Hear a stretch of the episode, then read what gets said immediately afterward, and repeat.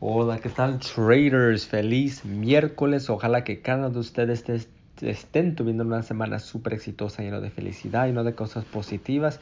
Y pues como siempre, ojalá que estén eliminando todas las cosas negativas de su vida. Ok, traders, entonces hoy les quiero hablar sobre su take profits. Porque luego muchos este, nos preguntan, oh, ¿cómo, este, ¿cómo calculas tu take profit? ¿Dónde pones tu take profit? Mira. Hay, hay, varias razones, varios lugares donde lo pueden poner. Por eso a mí me gusta utilizar el Fibonacci mucho, porque el Fibonacci no normalmente te dice dónde puede terminar el retroceso, pero a la misma vez te puede dar uh, una idea de dónde puedes poner su take profit, ¿verdad? Um, entonces voy siendo el 0% de, del Fibonacci hasta el, negativo 24, hasta el negativo 61 del Fibonacci, um, que pueden estar ahí, ¿verdad? Entonces ahí, pueden ustedes calcular allí su, su take profits una de las unas, unas, una forma. La otra forma es ver a la, a la, izquierda, en el tiempo más cercano de la izquierda, y fíjese dónde está el, el soporte más cercano o, el, o, la resistencia más cercana, ¿verdad?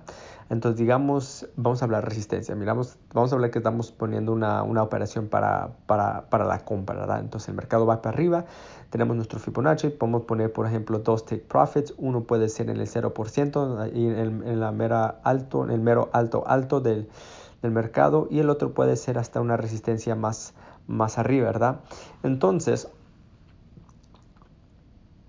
luego va a ver, si ustedes se dan cuenta, si ustedes se miran, luego va a ver que el Fibonacci y la resistencia más cercana están pero perfectamente en línea, ¿verdad? Perfectamente en línea. Ahí van diciendo, bueno, es una buena indicación que puede ser un take profit, ¿verdad? pero luego va, va, a ver, por ejemplo, que el precio, digo, que el, que el Fibonacci de negativo 61, ¿verdad? No, que la resistencia, por ejemplo, no, no alcanza hasta el negativo, negativo 61 del Fibonacci. Va a estar, por ejemplo, entre el negativo 24 y el negativo 61, ¿verdad? Ahí donde está la resistencia más cercana, una resistencia fuerte. Entonces, en ese caso, traders, en ese caso ustedes deberían realmente pensar este, si el precio va a ir para, para, para, el Fibonacci o el precio va a respetar la resistencia, que probablemente va a, va a respetar la resistencia más. Entonces, en esos casos, traders, algo que yo les recomiendo es que no sean egoístas con, su dinero, ¿ok? No sean egoístas. Ustedes, si está ahí, si, si ves que la resistencia está ahí, usted pone su take profit ahí en esa misma resistencia entre 61 y entre el negativo 24.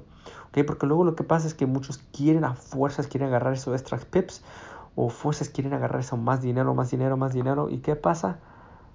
Por, gracias al egoísmo, el precio no, no creo, que, creo que se dice así en español, pero el precio no va a, a, abajo, ¿verdad? No va a su favor, entonces, este, es algo que tener en cuenta, ¿ok?